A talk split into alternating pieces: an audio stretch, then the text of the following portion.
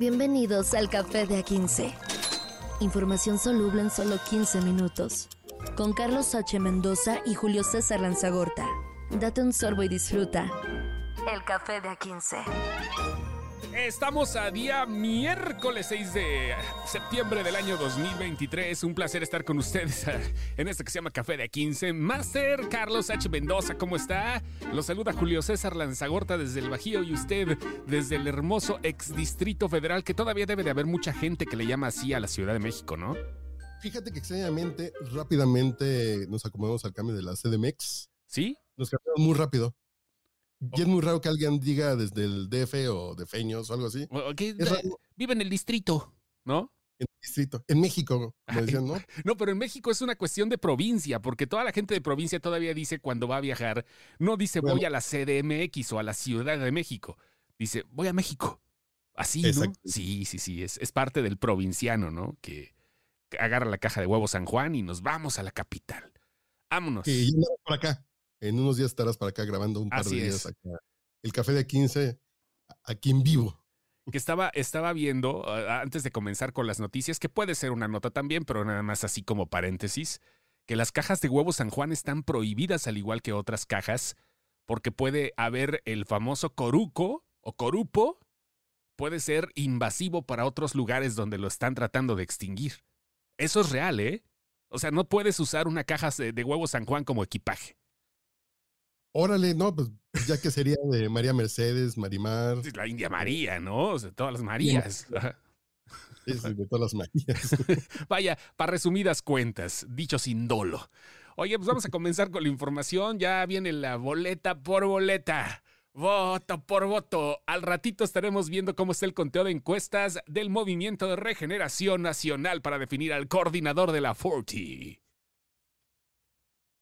Van, pero van en cámara lenta, ¿no? Eh, pues es que así es esto. O sea, tienen que hacerle a la mamada. O sea, y es, es pasa con todas las votaciones, ¿no? A menos que sea el PREP, pero aquí no lo van a utilizar. Pero bueno, sí, pero no, es un show. Y aparte Mario Delgado coordinando, ni modo que sea todo bien apurado, ¿verdad? No, no, y, y fíjate que con esos ojos deben contar doble las boletas en chinga, güey. Con el ojo pelón. Pero muy gracioso cómo estuvieron transportándolas algunas eh, en en camiones blindados, otros llegaron en taxis, otros llegaron en carros particulares. Este es un teatro bien bueno y falta, y falta el desenlace ya en unas horas. Sí, es que, mira, la neta, como te digo, es literalmente hacerle a la mamada. En todos los aspectos sabemos que esto de una u otra forma debe de ser, y lo estoy diciendo con una convicción visual, este, eh, de, a, lo mejor observador, como mexicano lo digo, esto ya tiene decisión. Todo este proceso está costando dinero. Todo este proceso está utilizando recursos que vaya, no deberían de ir por ese lado, porque a fin de cuentas, aunque digan que las cosas son diferentes, el dedazo ahí está. De una u otra manera, quien quede de las dos corcholatas más fuertes va a ser designada por Andrés Manuel López Obrador. Punto.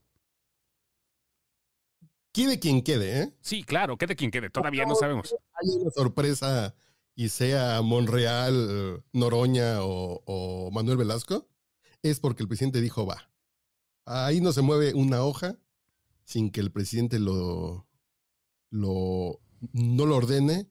Y lo que me empieza a dar comezón es esto del bastón de mando. Ajá. Ya lo mandaron a hacer. Existe un bastón de mando de la 4T que dicen que en un par de días se va a hacer la entrega del bastón de, mando de la transformación, de la cuarta transformación. No sé, está muy raro esta ceremonia que el presidente le dé el bastón de mando a un candidato de oposición. Ay, cabrón, es como una semi banda presidencial chaira. Que se va a poner muy bueno. El show que viene. vienen cafés de a 15 bien buenos esta semana. El show retro prehispánico del bastón de mando, güey. Es que está interesante esto. O sea, estamos viviendo una época de cierta forma distópica, pero al mismo tiempo retrofuturista. Había una película, no recuerdo cómo se llamaba, era con este Héctor Lechuga y, Chucho Salinas. México, México 2000. México 2000 donde realmente las cosas eran una utopía, donde la máxima grosería que decían, ahí se, se llama Muco, ¿no? O sea, una película que me la estoy imaginando. ¿Eh? Que debe estar en YouTube, México 2000, de, de, de Chucho, de, de Héctor Lechuga. Sí, de Héctor Lechuga. Y sí, no, creo que no salía Chucho Salinas, pero estaba ahí, ¿no? Todo lo que pasaría en el año 2000. Ya estamos 23 años retrasados al respecto. No sé si salía Héctor Lechuga también. Y este, pero me da risa cómo de cierta forma utilizaban como a los super sabios, pero como a los agachados de Rius, como todas esas referencias. Y eso es lo que se está viviendo ahorita, güey. O sea, tenemos una onda retro prehispánica, pero con internet. Estamos casi, casi sacrificando vírgenes, pero con 5G. Está muy cagado esto, güey. No sé qué pedo pasa aquí en el país. Es muy folclórico en que se suben un camión a un ruta 100 y en la parte de atrás a una cortina y había un cuarteto de cuerdas tocando música clásica. Así va a ser el futuro en México. ¿Y qué creen? ¿Qué pasó, señor? A los trenes de diésel, regresamos al petróleo en estos tiempos en que podemos estar haciendo otras cosas. Pero en fin, la 4T anda en búsqueda de, del sucesor del gran Tlatoani. Regresamos al cacao como moneda de cambio con Rocío. Pues esta 4T nos han dado unos doblones. Y a cambio de cacao, que ya te quiero decir. vaya, vaya, Tacubaya. En más, en otro orden de ideas, pues las cosas no van tan bien de repente tampoco con la calificación que se le da al Aeropuerto Internacional de la Ciudad de México. Ya habíamos hablado un poco de eso. Tú hablabas de manera optimista de cómo se les están dando de cierta forma, eh, pues, quizás el mantenimiento, quizás un poquito eh, las órdenes por medio del, eh, este, encargado de esto, que es un militar, pero pues no le está yendo bien a los ojos de los demás. El almirante Tiscareño me simpatiza mucho, pero yo ya había dicho en unos episodios anteriores del Café de 15 que estaba muy contento con lo que había visto en el aeropuerto de la Ciudad de México desde que el almirante Tiscareño tomó el control. Pero fíjense que eso es lo que pasa cuando la gente no sale de, las, de México, pues dices, ay, el AIFA. El, así el tren Maya es la obra pública más grande del planeta, Y ahorita fui al aeropuerto de Los Ángeles, que era un aeropuerto igual o más, no, creo que igual de viejo que el de, que el de la Ciudad de México y le echaron una remodelación. Yo tendría dos, tres años de no ir. Que es, ah, cabrón, eso es una remodelación de un aeropuerto viejo. Lo dejaron bien bonito y dices, no, pues yo sí, de momento sí me pongo la camisa tricolor y tiene mucho corazón. Y en la cancha la demostrará, pero sí, ya regresas al, a la región 4 y dices, sí, sí nos merecíamos un aeropuerto como el que estaba planeado de Texcoco de Norman Foster, pero a cambio tenemos el AIFA, está lejísimos, que lo conoceré en próximos días. Y Fitch Ratings le cambia la calificación al Aeropuerto Internacional de la Ciudad de México de estable a negativa por falta de mantenimiento y cambios en operaciones. Madre de Dios. Esto sabemos que no es nuevo, pero también se han estado agravando las cosas porque justo lo dice la calificación, hay una falta de mantenimiento. Y sabemos los que tenemos a lo mejor una casita por aquí, ¿no? Ahí la compramos de interés social y lo que quieras. Pero si la compramos nueva, de cierta forma hay cosas que se tienen que dar una manita de gato, que a lo mejor la impermeabilizada, porque si no a los cinco años empiezan las goteras, que una pintadita, ¿no? Que ya se chingó la llave del lavabo, pues vamos a darle mantenimiento. Creo que es eso lo que ha fallado, sobre todo en este sexenio. No ha funcionado el proceso como debe de ser. O sea, porque estamos hablando de un proceso que necesita encargados y en general no ha funcionado. Y por ejemplo, el presidente dice en su informe, dijo en su informe de gobierno, no hemos comprado computadoras en los últimos cinco años, como si fuera un tema de orgullo. No hemos comprado cosas nuevas, no, que no hemos comprado carros en cinco años. Señor, no mame. Pues sí, no, es que hay cosas que se gastan, ¿no? Hay cosas que no se pueden reparar. Si no hace falta que diga, no hemos gastado en mantenimiento de elevadores, ¿no? Nos estamos ahorrando dinero. Señor, no mame. El país necesita mantenimiento. Las líneas del metro necesitan mantenimiento. Sí, sí, sí. Y si no, luego se le caen. Y luego fallan y luego se inundan. Entonces, esta visión de estamos ahorrando en todo y no estamos y no estamos arreglando las cosas de casa, la casa se va a volver vieja. Se le va a botar el parquet, se van a fundir los focos, se van a, eh, se va a volver obsoleto el cableado. Entonces, estamos en un país sin mantenimiento y un ejemplo es lo que pasa con el aeropuerto de la Ciudad de México. Pues tan solo eso está perdiendo plusvalía.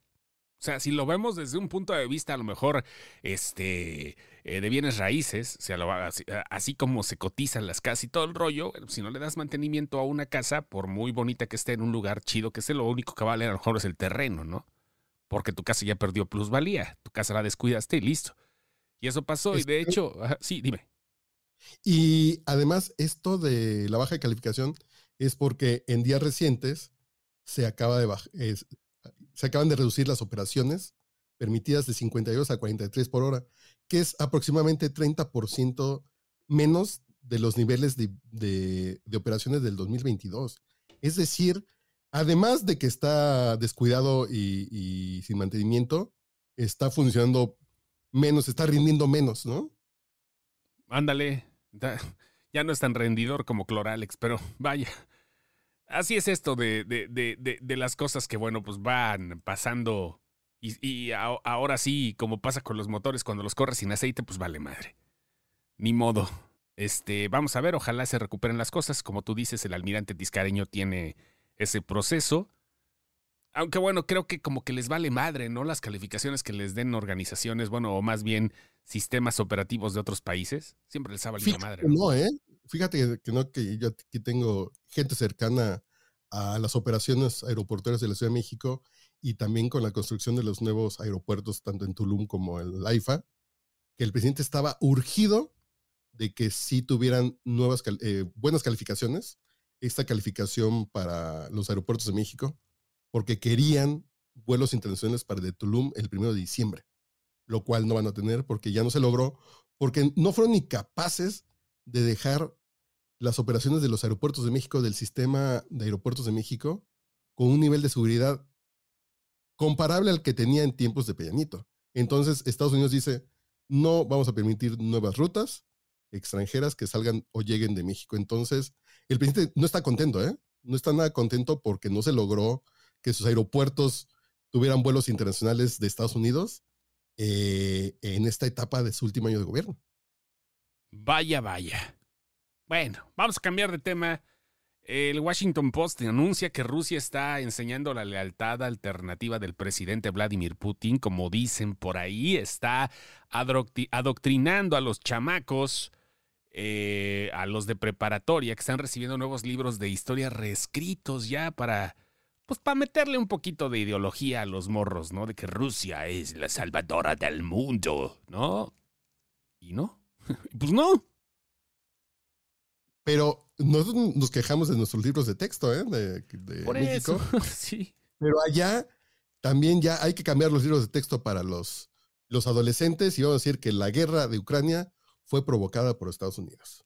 Sí, claro, y, se tiene que decir también que este, a fin de cuentas eh, Rusia es el bueno, Ucrania es neonazi, este, lo que está pasando ahorita, pues sí le está pegando fuerte a, la madre Rusia, porque Ucrania, que era un país que pertenecía a la Unión de Repúblicas Socialistas Soviéticas de cierta forma, bueno, pues se convirtió en un enemigo que se quiere occidentalizar, que quiere pertenecer al grupo de la Organización del Atlántico Norte y todo lo demás, y ahorita, bueno, pues no le queda más que adoctrinar a la chamacada con narrativas que son del Kremlin, y pues están hablando ya de cosas de 1945 a la fecha, que este, pues dicen que Occidente está reescribiendo la historia para culpar a Rusia. Y ya sabes, ¿no? Cosas oficialistas que quién sabe en qué otro país pasen, ¿verdad? Conozco gente de izquierda leída y escribida que tienen hasta doctorados y dicen, es que Ucrania es neonazi. Digo, un momento, es judío el presidente, güey. ¿En qué momento ya no entiendo yo nada. Ya esta neohistoria y, y esas narrativas sí calan hondo, aunque parezcan mm, payasadas que dice alguien. Es, es gente que van llegando estos mensajes, dicen, sí, son neonazis y se comen a los niños y, y ay cabrón, dices, ¿sí funcionan estas mentiras? ¿Quieres una mejor todavía? Venga, venga. Tengo igual conocidos con doctorado y todo, especialistas en muchas cosas, con una sapiencia impresionante y con un IQ por los cielos, que dicen que la revolución con- triunfó en Cuba. ¿Cómo, cómo, cómo? Que dicen que la revolución triunfó en Cuba. Ah, no, pues. Pues, pues sí, güey, o sea, no mames, güey. no, porque sacaron a Batista. No, no, no, no, no, no, no, no, triunfó en el contexto histórico, güey. Ah, sí, sí, pues triunfó porque sacaron a Batista, pero pues voltean a ver cómo está Cuba y es que la culpa es del bloqueo, así del bloqueo. Ajá. No un gobierno reprima su país, no obliga, el bloqueo norteamericano no obliga a que no haya democracia o que se metan al bote a los homosexuales. Dices, ¿eso qué tiene que ver con que... Y ojo, el bloqueo ni siquiera es bloqueo, es, son los gringos, pero si usted es, es, es francés y le quiere vender algo, o es español y quiere poner hoteles en España, está abierto de hacerlo. Pero son de estas narrativas que dicen, es que es el bloqueo, por eso está jodido Cuba. Dices, pues no es por eso, ¿no? Y sin embargo, tengo conocido sobre todo un maestro que es maestro, literalmente, o sea, no tiene doctorado, pero tiene una maestría, tiene como tres maestrías. Es cubano, ya es con, ya tiene nacionalidad mexicana y todo eso. Y le platico de esto y le digo, ¿qué opina, profesor Victores? René Victores se llama el profesor. Pero estos son unos hijos de puta. O sea, como cubano no le caen bien esas cosas. ¿Qué te puedo decir? Sí, pero vol- volvemos al punto. Es tan fácil que si fuera canción de, de Arjona, que si, el norte, que si el norte fuera el sur, pues la gente estaría migrando a Cuba, ¿no? Claro, eh, vamos a migrar, pero para una vacación en Chile, a La Habana, vamos a conseguir cosas baratas por tres calcetas. A bailar el guaguancó, no, no, la gente sale de Venezuela para venirse a México de modelo o para un tema de sexo servicio.